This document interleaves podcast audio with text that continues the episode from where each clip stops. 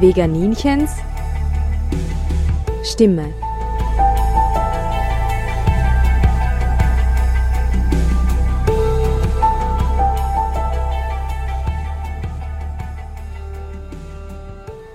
Ein herzliches Hallo aus der Natur und zwar aus der städtlichen Natur oder der Natur in der Stadt. Das ist heute auch unser Thema. Mein Gast und mit mir unterwegs ist ein durchaus bekannter. Er ist nicht nur ein Pilzexperte, er kennt sich auch mit Natur und Tieren in der Stadt aus. Eberhard Steiner. Hallo Eberhard. Hallo Christina, grüß dich. Du hast letztes Jahr eine Exkursion in Innsbruck angeboten, wo du den Innsbrucker und Innsbruckerinnen versteckte Naturspots gezeigt hast und so ein bisschen die Augen geöffnet hast, was man alles sehen kann, wenn man mit achtsamen Augen durch die Stadt geht. Und da ich immer schon so eine Sendung machen wollte, habe ich die schon ergriffen und jetzt sind wir aber zusammen unterwegs. Ja, ich freue mich, dass wir das da heute heraus beim Lobach machen können und dass wir jetzt einfach eine kleine Runde schauen bzw. hören, was da alles an Tieren vielleicht zu finden ist und welche Sachen wir sonst noch finden, die interessant und spannend sein können und vielleicht auch nicht auf den ersten Blick sichtbar sein. Also was man alles hört und um ein Bild zu erschaffen, den Menschen vor den Radiogeräten. Wir sind am Rande von Innsbruck. Wir sitzen in einer parkähnlichen Landschaft oder fast schon an der Grenze von Bebauung zu Natur. Vor uns ist ein kleiner Wasserkanal. Es stehen Bäume herum, auf denen die hübschen Amselmänner singen. Drüben auf der Wiese sehen wir ähm, Amseln, die gerade verschiedene, was auch immer sie für Beute aus dem Boden zu ziehen versuchen. Also man sieht bereits die ersten Zeichen dafür, dass es Tiere gibt, die Kulturfolger des Menschen sein. Verschiedene Vogelstimmen in der Umgebung. Bei genauerem Blick da der Lobach vor uns, der ist ja mittlerweile auch von einem Biber aufgestaut. Also wir haben da auch schon Spuren von Tieren, die wieder zurückgekommen sind zu uns nach Innsbruck, nach Tirol und das lange Zeit da nicht mehr gegeben hat. In einem Vogelhäuschen haben wir auch schon ein verlassenes Hornissennest gefunden. Und wo wir zuerst vorbesprochen haben, ist ein Entenpaar zu uns hochgekommen. Die waren natürlich auch interessiert daran, was machen denn die zwei da, gibt es da vielleicht Futter zu holen. Also es ist so, Tiere gewöhnen sich natürlich an die Anwesenheit des Menschen. Es ist aber dann natürlich zu bedenken, äh, wo sollte man jetzt als Mensch was machen oder auch nicht. Beziehungsweise Enten füttern, Tiere füttern, wie macht man das richtig? Also das könnten alles Themen sein, die im Zusammenhang mit der Natur in der Stadt einfach wichtig sind für alle Naturinteressierten. Zur Einleitung der Sendung möchte ich ein paar Worte voranschicken. Und zwar, warum begeben sich Tiere freiwillig vom Land in die Stadt? Es gibt dazu mehrere Gründe. Zum ersten ist es einmal die Lebensraumbeschneidung. Durch Intensivlandwirtschaft, Pestizide, Monokulturen, Straßenbau, Bebauungen und so werden die Wildtiere immer weiter zurückgedrängt und finden weniger Futter. In der Stadt gibt es auf den zweiten Blick meist ein reichhaltiges Buffet, da, weil das, was wir wegschmeißen, ist für Fuchs, Waschbären, Mauersegler ein richtiges Festmahl. Außerdem gibt es Unterschlupfmöglichkeiten. In Parks oder Gärten mit entsprechender Vegetation können sich Tiere sehr gut verstecken. Die natürlichen Feinde sind seltener und auch der Jäger schießt selten in der Stadt herum. Der eisige Winter ist in der Stadt leichter zu ertragen als in freier Wildbahn mit dem meterhohen Schnee und auch die Nahrungsbeschaffung ist im Winter sehr viel einfacher. Schon vor rund 12.000 Jahren haben sich Mäuse und Ratten in Siedlungsgebiete begeben und haben da die Lebensmittelhinterlassenschaften mit den frühen Bauern geteilt. Was sind gute Plätze für Tiere in der Stadt? Also da würde ich als erstes einmal Brachen erwähnen. Brachen sind Plätze, die sich die Natur wieder zurückholt, also die nicht bebaut sind und auch nicht landwirtschaftlich genutzt werden. Oft versehentlich. Und auch Reinhold Witt hat damals gesagt, so Brachen, die oft mit Schotter und so weiter bedeckt sind, sind der beste Nährboden für Wildblumen. Und wenn dann die Blumen kommen, und sie kommen erstaunlicherweise, kommen dann auch wieder die Tiere, die dazugehören. Brachen durchziehen manchmal lückenlos eine Stadt oder ein Industriegebiet und deswegen können die Tiere auf das Angebot dort problemlos zurückgreifen. Weitere gute Plätze sind Friedhöfe, Parks, Gärten Plätze, wo Totholz, wo es Totholz gibt, Eberhard? Also Totholz ist natürlich auch für sehr viele Tierarten besonders interessant. Also seien es jetzt irgendwelche Käfer, die einen Teil der Entwicklung dort äh, durchleben, sei es für Vögel, die dann dementsprechend auch ihre Beute finden. Sei es dann natürlich, wie könnte es anders sein, ich muss die Pilze auch erwähnen, die das Ganze wieder zurück in die Kreisläufe der Natur bringen eben genau diese Dinge, die man immer wieder so an Stellen finden kann, auch in Siedlungen, wo man halt eine Zeit nicht hingeschaut hat. Ich habe mir natürlich auch darüber äh, Gedanken gemacht, welche Bedeutung hat es sonst noch für den Menschen, also die ganze Natur in der Stadt. Und mir ist dann klar geworden, dass das ja zum Beispiel in der Kindheit immer auch die interessanten Stellen waren. Also das Naturerlebnis, aber auch ein bisschen das Abenteuerliche. Also das war nicht alles so aufgeräumt, so ordentlich. Also das waren die Stellen, wo man gern hingegangen ist, wo man Dinge entdeckt hat, wo man Tiere gesehen hat, die man vorher nie gesehen hat. Und ich glaube, wo man unglaublich viel auch gelernt hat über das, was wir eigentlich vor den Augen haben. Mhm. Auch Wohnungen. Muss man kurz anreißen, weil in Wohnungen gibt es auch Tiere. Ja, oder so wie du vorher schon erwähnt hast, es gibt ja einige Tiere, die sind seit jeher Begleiter des Menschen und äh, jetzt vielleicht nicht nur stadtspezifisch, sondern durch ihre Anpassungsfähigkeit haben sie es geschafft, Menschen in ihren Wohnungen zu begleiten. Wir können da jetzt zum Beispiel an Mäuse denken, also die, kommen, die können irgendwo in Kühlräumen drinnen genauso überleben wie irgendwo in geheizten Räumen. Aber es gibt natürlich auch jede Menge kleinere Tiere. Also jetzt, wenn wir mal nicht vom Menschen als besiedelter Lebensraum ausgehen, dann gibt es ja sozusagen Tierchen wie Parasiten, die auch unser Blut haben wollen, Läuse, Flöhe. Also solche Tiere unter bestimmten Bedingungen gibt es natürlich auch. Bis hin zu Arten, die auch immer wieder im Vormarsch sind durch die ganze Reisetätigkeiten des Menschen, dass sich der eine oder andere mal irgendwo Bettwanzen mitbringt. Also diese Dinge gehören auch zur Natur in der Stadt, sind jetzt aber ein Thema, das natürlich äh, weniger beliebt ist. Und das Bett kann ein ganzes Ökosystem sein, aber das wäre eine eigene Sendung. Gut, da können wir jetzt natürlich anfangen aufzählen, was es da alles gibt. Okay, dann gehen wir wieder zurück zu Wasser, also Flüssen oder kleinen Wasseradern. Bei uns in Innsbruck ist es der Inn. Flüsse sind immer ein guter Vogelbeobachtungsspot, weil es viele Vögel gibt, die auch an regulierten, also geraden Flüssen leben und denen das nichts ausmacht, wie zum Beispiel die Meise oder die Wasseramsel oder eben die Enten. Ja, also gerade vor einiger Zeit hat man da drinnen unterhalb der Markthalle beispielsweise junge Wasseramseln, also das war voriges Jahr, auf einem Ast sitzend und um Futterbetteln sehen können. Also ich nehme aber an, die allerwenigsten haben mal irgendwie da drüben übers Geländer geschaut und haben gesehen, was da unten los ist. Ansonsten zur Zugzeit haben wir ja auch verschiedene Tiere, die auch dem Inn entlang ziehen. Also wir können durchaus auch Möben sehen, wir können Gänsesäger da haben, also wirklich die Vögel haben nun mal Flügel und das sind oft recht schwierig vorauszusehen oder es kann oft sehr überraschend sein, welche Arten da bei uns auftauchen. Und genauso wie du sagst, Wasser ist natürlich auch ein interessanter Lebensraum für auch verschiedene Limikolen, für Wasservögel, die irgendwo sozusagen zur Zugzeit auch durch unsere Gebiete ziehen. Gut, welche Tiere sind in der Stadt zu finden? Ich habe diese Informationen jetzt von stadtwildtiere.at. Es handelt sich um eine Aufzählung, die jetzt nicht vollständig ist, einfach nur zur Verdeutlichung, was für eine Vielfalt in Städten vorkommt. Wer es genauer wissen will und noch mehr Vielfalt braucht, es gibt ein ganz ein ausführliches Buch, das heißt Stadtfauna, 600 Tierarten unserer Städte von Stefan Ineichen, Max Ruckstuhl und Bernhard Klausnitzer. Also bei Säugetieren können in Städten vorkommen, ist natürlich auch von Stadt zu Stadt unterschiedlich. Fuchs, Reh, Igel, Feldmaus, der Feldhase, Dachs, das Wildschwein, Hausspitzmaus, Eichhörnchen, Wildkaninchen.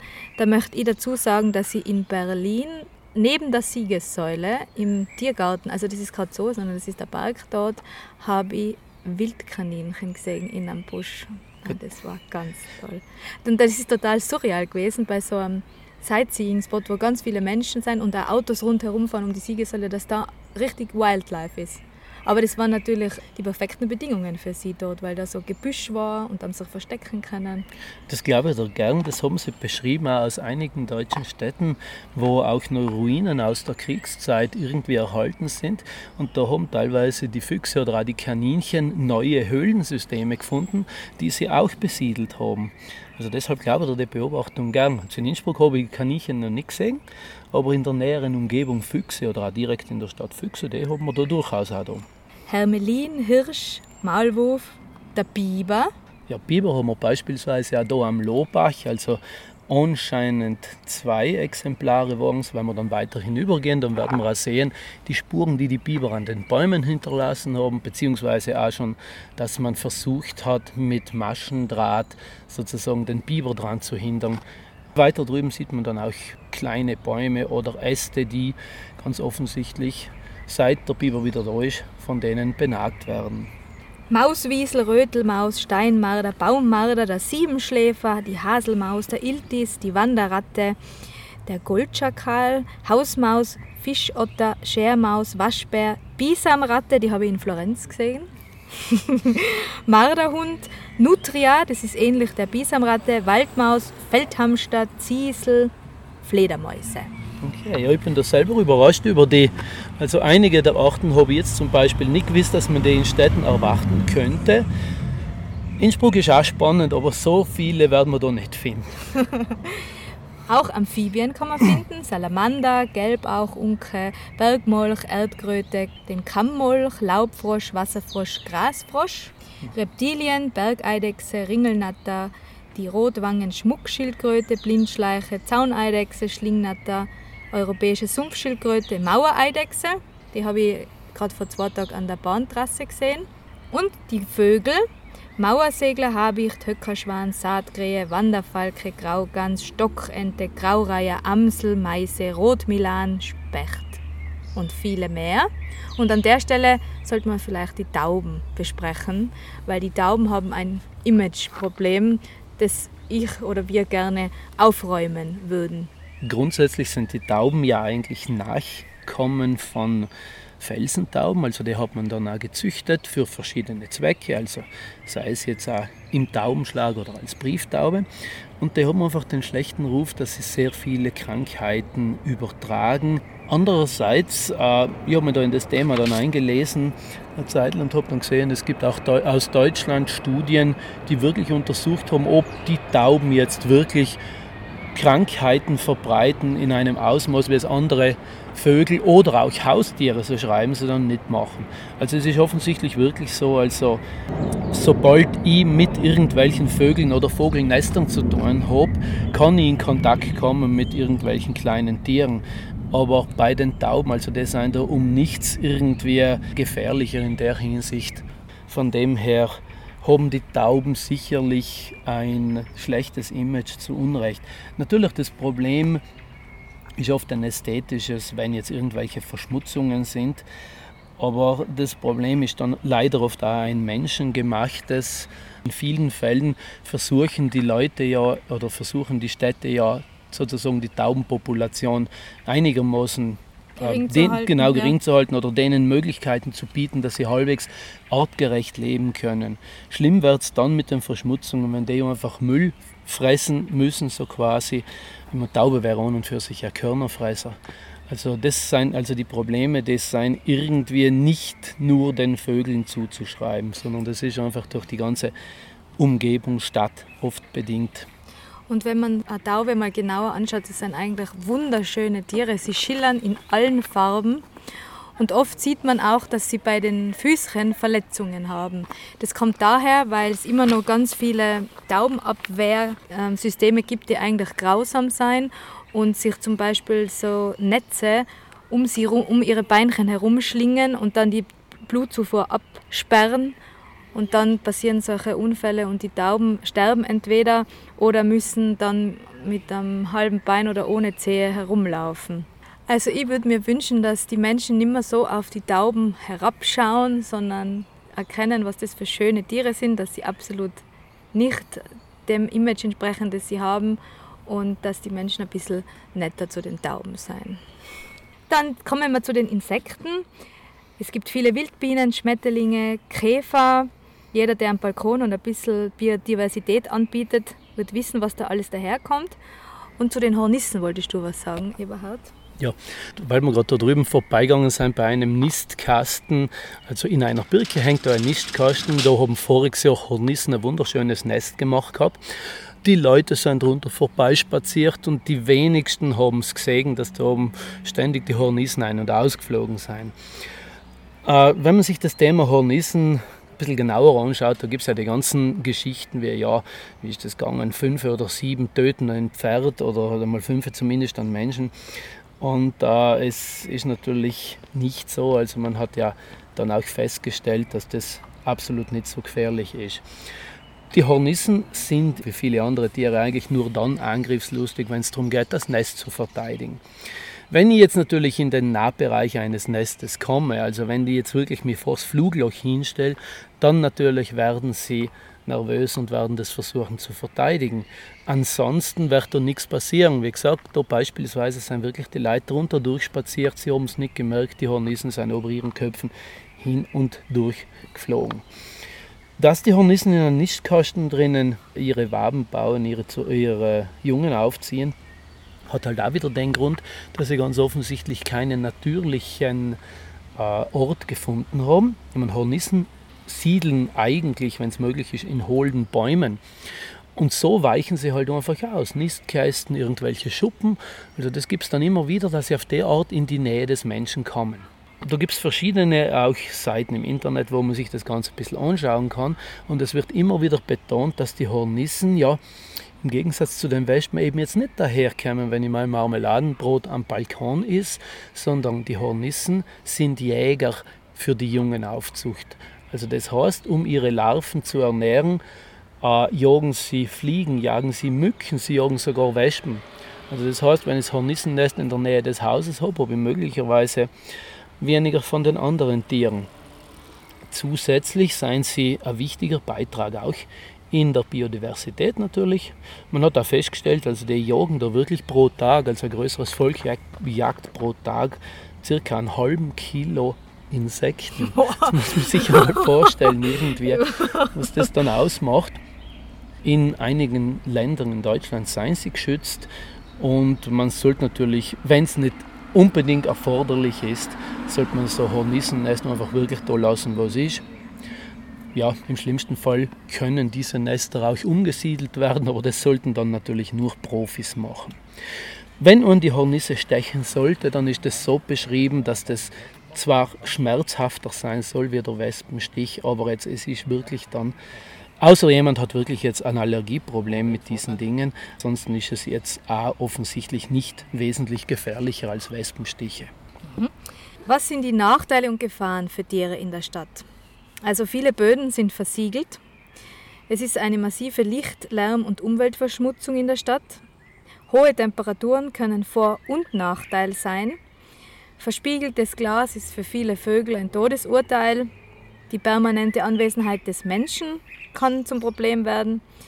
Wenn die Brachen oder Verstecke nicht durchgehend sind, sondern nur vereinzelt ohne Flucht- und Schleichwege, kommt es zu Abtrennungen.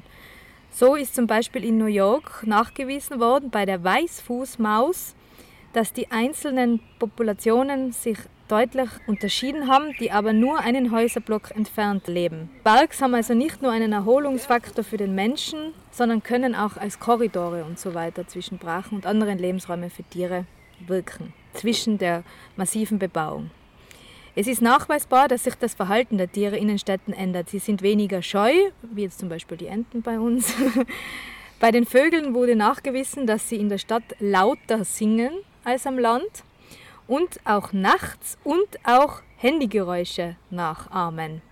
Ja, also beispielsweise gibt es auch Untersuchungen, die da sagen, dass die Amseln äh, in höheren Tönen offensichtlich singen als die am Land, um irgendwie den Stadtlärm zu übertönen.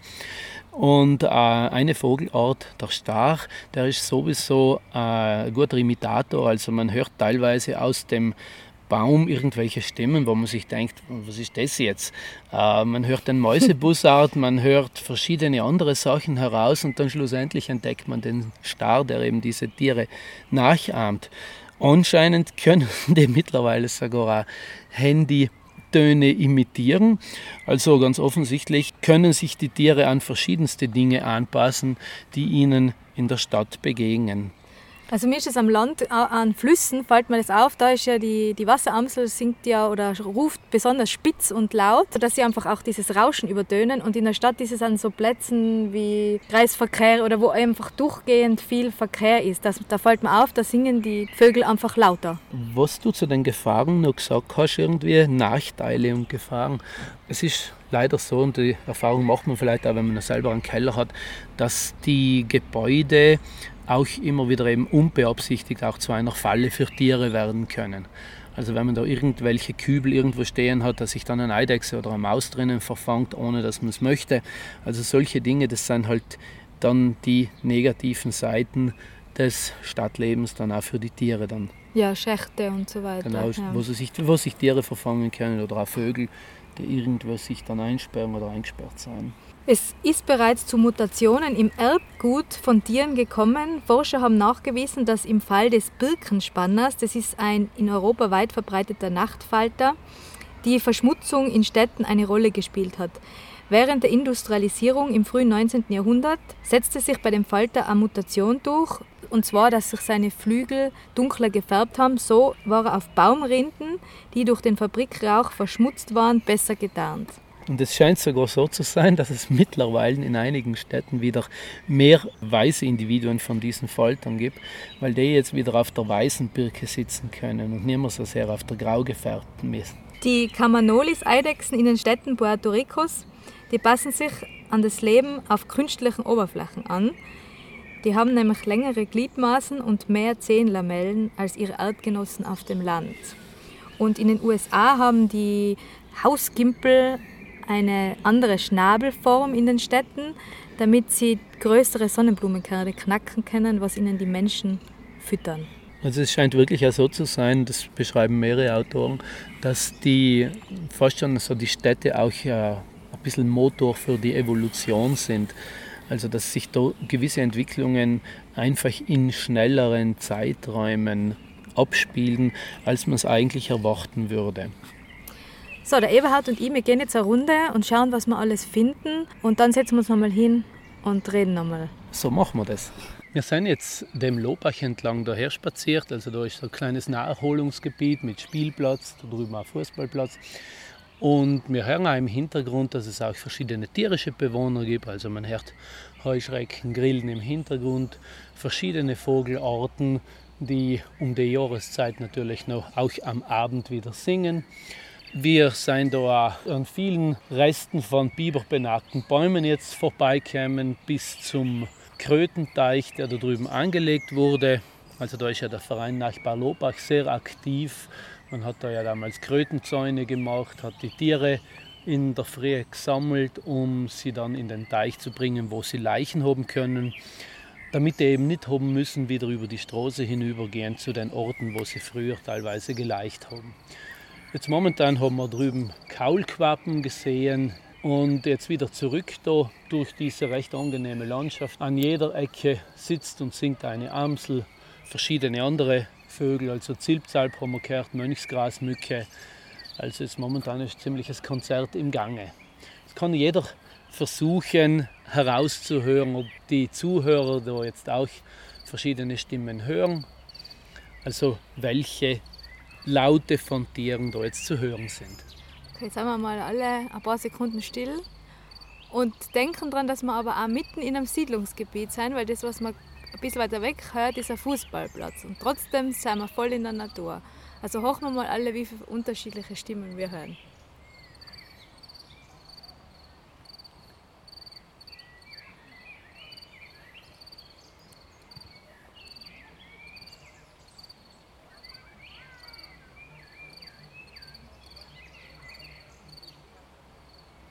Faszinierend. Ja, die Amseln haben sich jetzt auch angesprochen gefühlt. Na, ein paar dritteln schon noch.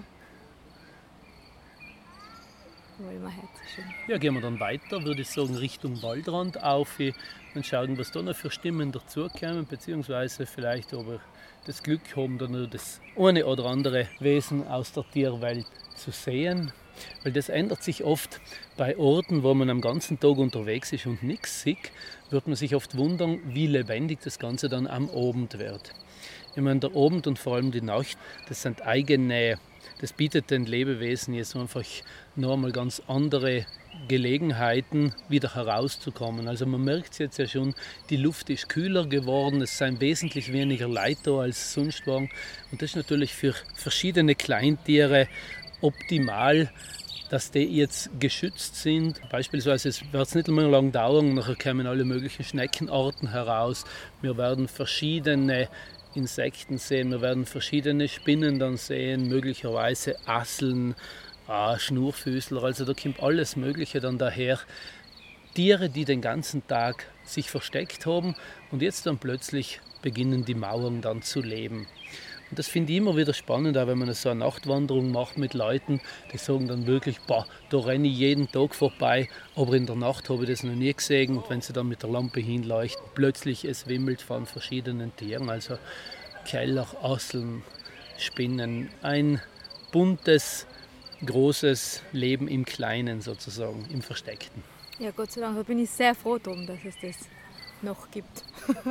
ja, oft muss man einfach wirklich nur die Augen aufmachen, weil man hört dann auch immer wieder wir. Und das Ganze direkt vor der Haustür, das habe ich auch noch nie gesehen. Und ich meine, mein Ziel bei solchen Sachen ist dann auch immer wieder, dass ich den Leuten ein kleines bisschen sagen kann, du, es gibt sehr viele spannende Dinge, auch in dem, was von der Natur jetzt auch in unserer Zeit noch übrig ist.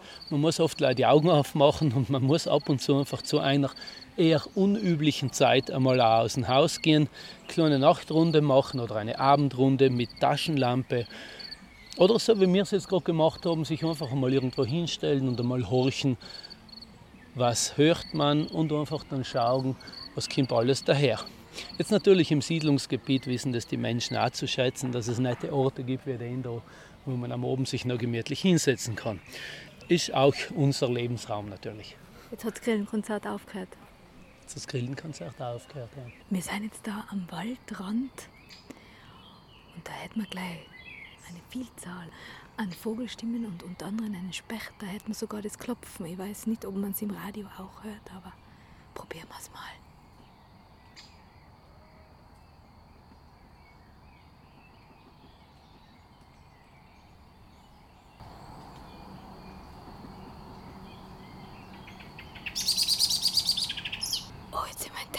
Die Amsel, die mit uns schimpft.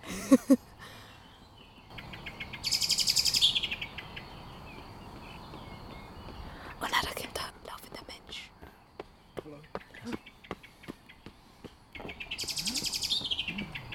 Was man da hört, ist eine Amsel, die vor einem Bodenfeind warnt, weil ein Läufer vorbeigekommen ist und der Specht hat jetzt aufgehört. Genau genommen, wir seien ihr Suspekt. Ja, jetzt sind wir da unten durch die Wiese am Feldrand daher spaziert, haben wir da unten einen Feldrand haben wir gesehen, wo die Natur ein bisschen sich selber überlassen ist, also mit verschiedenen Pflanzen, die da drinnen dann das alles besiedeln. Und so wie die Christina vorher schon einmal gesagt hat, also zuerst kommen die Pflanzen und dann kommen die dazugehörenden Tiere. Das sind auch sehr wertvolle Lebensräume. Immer wieder, wenn irgendwo am Rand von landwirtschaftlichen Flächen einfach auch ein Streifen stehen bleiben darf, beziehungsweise wenn der einfach wachsen darf mit allem, was dann so daherkommt. Meistens sind es ja dann auch Pionierarten, also Pflanzen, die das überstehen, wenn dann vielleicht danach dann einfach das Ganze wieder einmal bearbeitet wird. Also die einfach die Chance nutzen, schnell zu keimen, schnell zu blühen und schnell Früchte zu bringen. Das sind natürlich dann auch für Vögel und für verschiedene Insekten dann auch interessante Pflanzen. Äh, genauso wichtig, weil wir da jetzt am Waldrand sind, sind natürlich Hecken als Lebensräume. Das sieht man oft erst dann, wenn im Winter dann die ganzen Hecken wieder kahl sind, wie viele Vogelnester da drinnen dann zu finden wären. Ebenso, wie wir es gerade auch gesehen haben, jetzt am Waldrand andere Vogelstimmen, die wir da hören. Okay, die Amsel, die schimpft alle, weil nur mit uns jetzt da. Also da haben wir jetzt Rotkehlchen gehabt, Mönchsgrasmücke, Silbsalb haben wir da unten dann erklärt. Also die Stimmen ändern sich auch je nachdem, wo wir sein. Im Buchfink haben wir gesehen mit der Amsel. haben wir gesehen auch. Gehen wir mal weiter, vielleicht schimpft sie noch nicht mehr.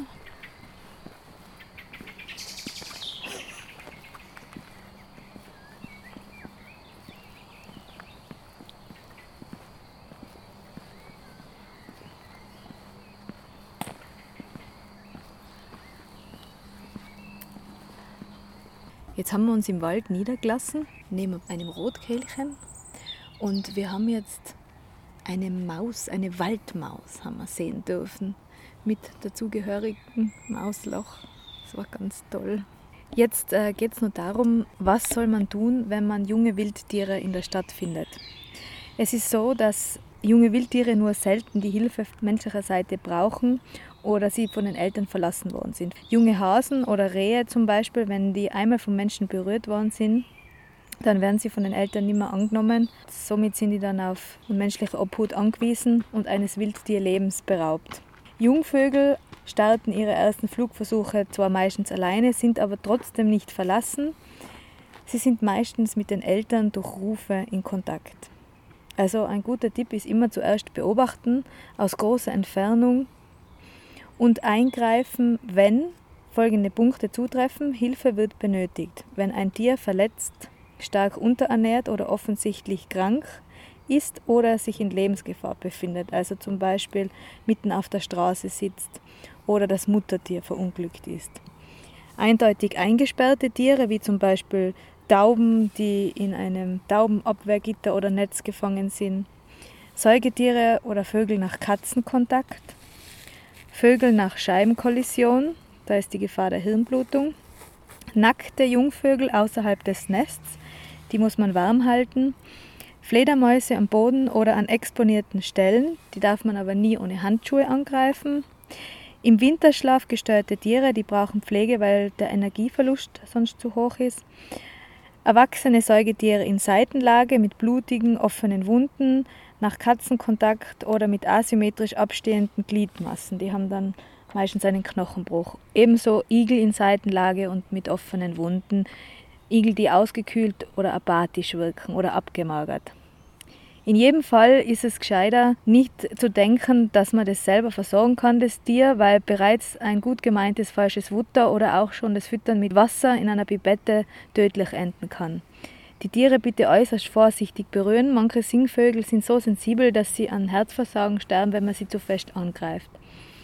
Also am besten kleine Tiere in eine Schachtel tun, die mit Küchenrolle auslegen und Luftlöcher reinmachen und sie dann in professionelle Hände übergeben.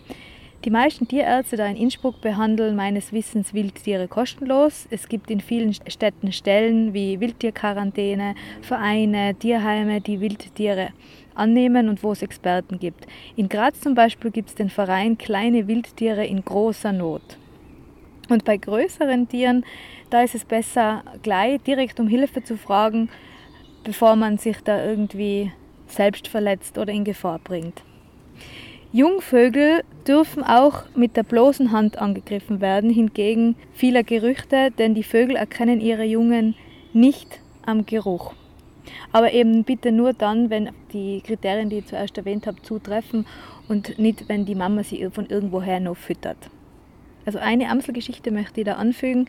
Auf einer sehr befahrenen Straße habe ich mal einen Amselmann sitzen gesehen, der die Beine so nach vorne gestreckt hat. Der ist da gesessen wie ein Mensch bin ich stehen geblieben, Warnweste angezogen und ich habe im Auto immer eine Schachtel mit für jeden Fall und habe den dann geholt und habe ihn bei der Wildtierquarantäne abgegeben und nach drei Tagen habe ihn dann wieder in die Freiheit entlassen. Natürlich an der Stelle, wo ich ihn gefunden habe. Eberhard, wann ist die beste Zeit, um Tiere zu beobachten? Eigentlich habe ich mir jetzt gerade überlegt, eigentlich zu jeder Zeit. Die Frage ist ja immer, was ich sehen möchte.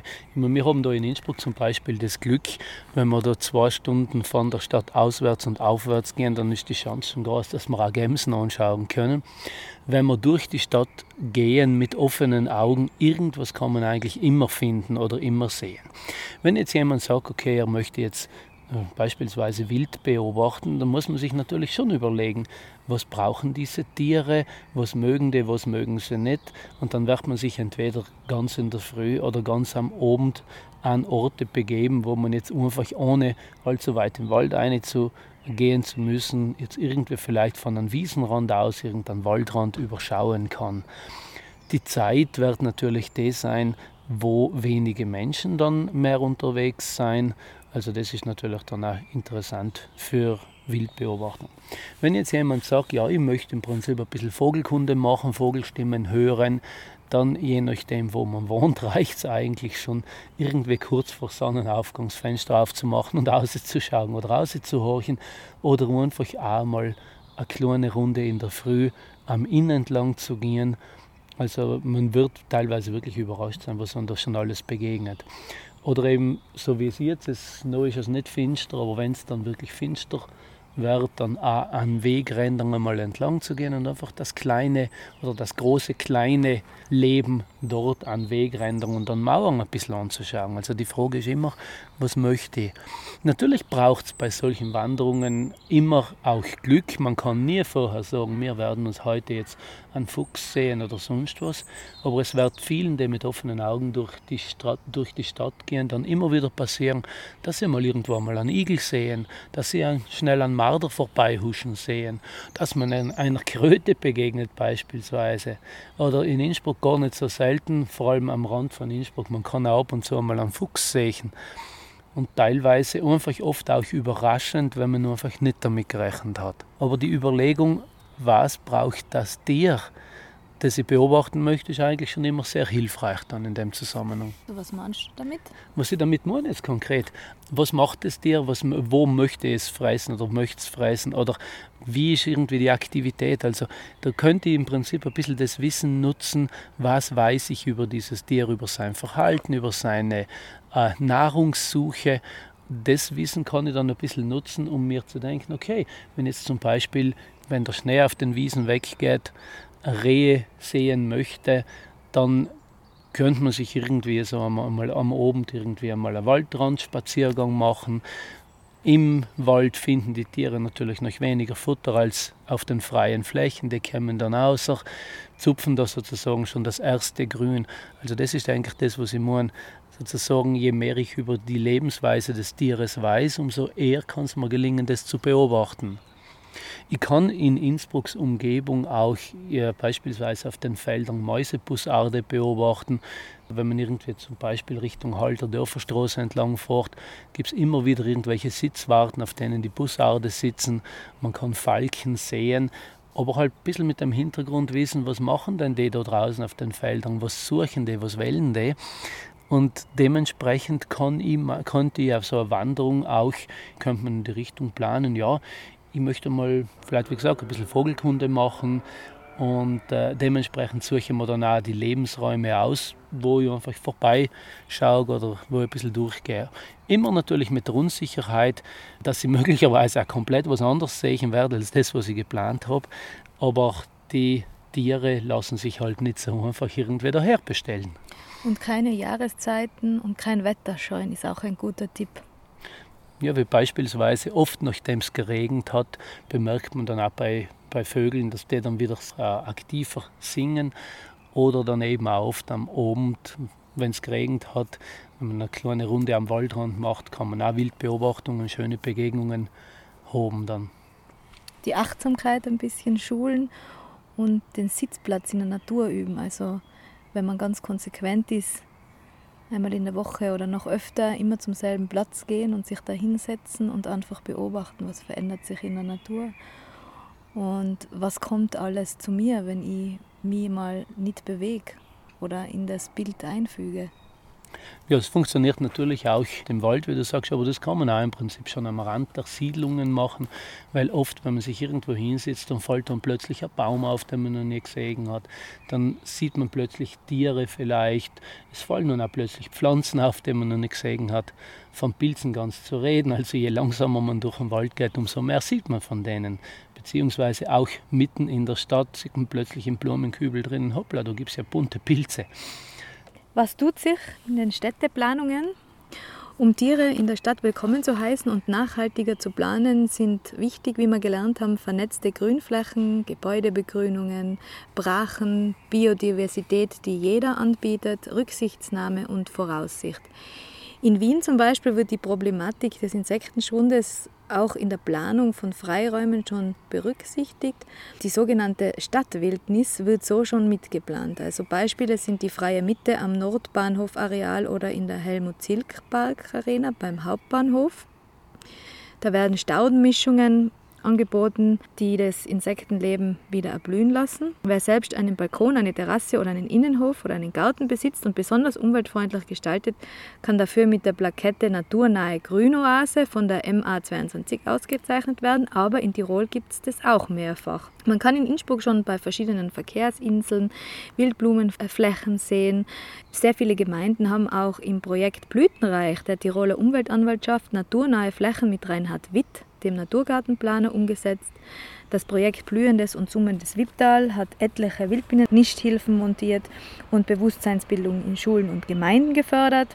Der Naturschutzbund Österreich hat im Projekt Natur verbindet schon über 50 Millionen Quadratmeter Blühflächen in Österreich registriert. Da kann jeder mitmachen und wird ausgezeichnet.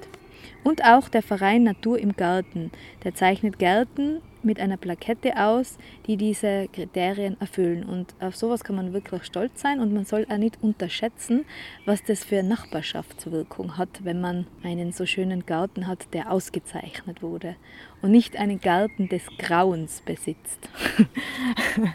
also lieber Eberhard, jetzt kommen wir dazu, was kann jeder selber tun?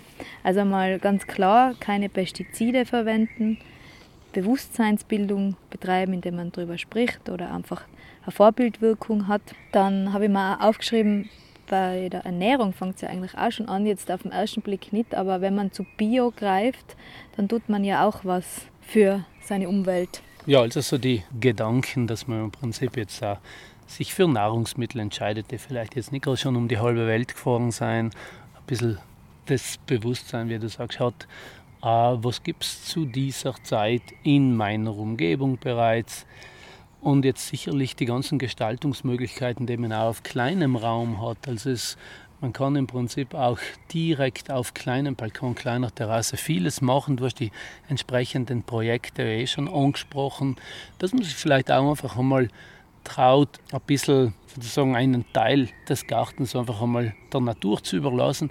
Und dann kann man auch wirklich tolle Beobachtungen machen, wie sich das im Laufe der Zeit verändert. Also welche Pflanzen auftauchen, welche Tiere dann auftauchen, dass man da dann einmal beispielsweise Schmetterlinge sehen kann, die man länger nicht mehr gesehen hat. Oder dass dann plötzlich einmal irgendwie der Stieglitz dort sitzt und sich Samen aus der Pflanze herauspickt. Also das sind alles Dinge, die man auch im Kleinen bereits ein bisschen mit beeinflussen kann.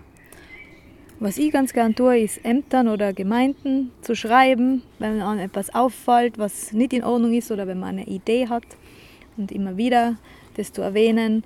Man kann auch Interessensgruppen bilden und einmal mit Freunden so einen abendlichen Spaziergang machen wie ich und der Eberhard gerade und das seinen Freunden zeigen, wie interessant und vielfältig das sein kann den Rasenmäher wegschmeißen, Unordnung zulassen im Garten, Achtsamkeit schulen. Und was mir auch persönlich noch ein Anliegen ist, beim Autofahren in der Dämmerung aufpassen oder nicht nur in der Dämmerung generell, also sehr langsam fahren, dass nichts auf die Straße spaziert, was man dann niederfährt oder mit den Öffentlichen zu fahren, beziehungsweise zu Fuß zu gehen oder mit dem Rad zu fahren, weil diesen Meter, den man fährt, was man da alles zerstört, was man zu Fuß entdecken kann, das ist erstaunlich und traurig.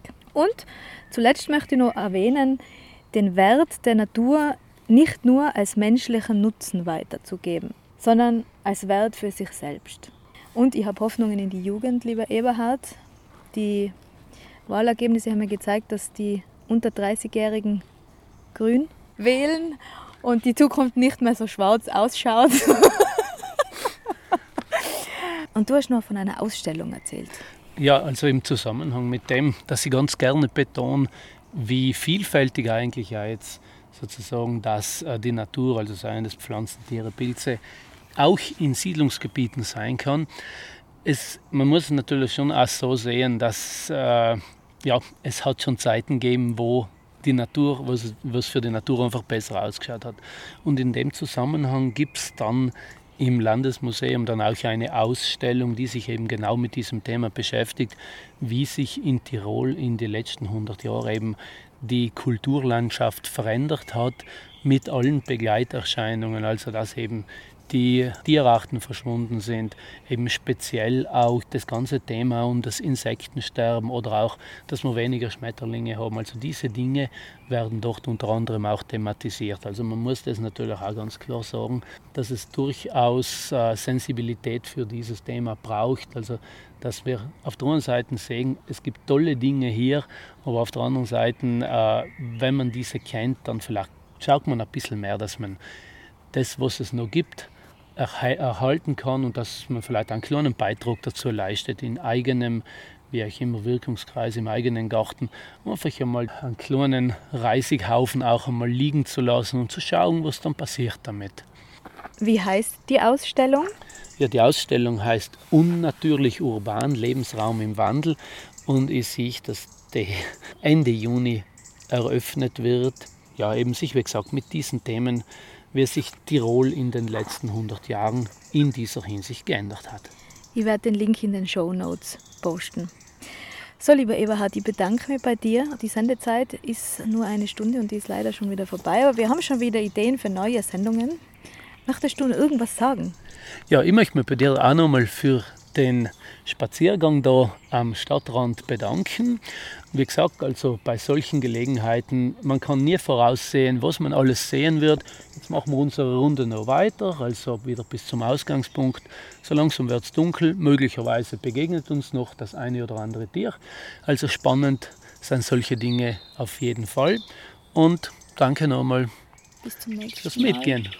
genau, bis zum nächsten Mal. Ich habe noch. Was auch ein... immer du dann planst.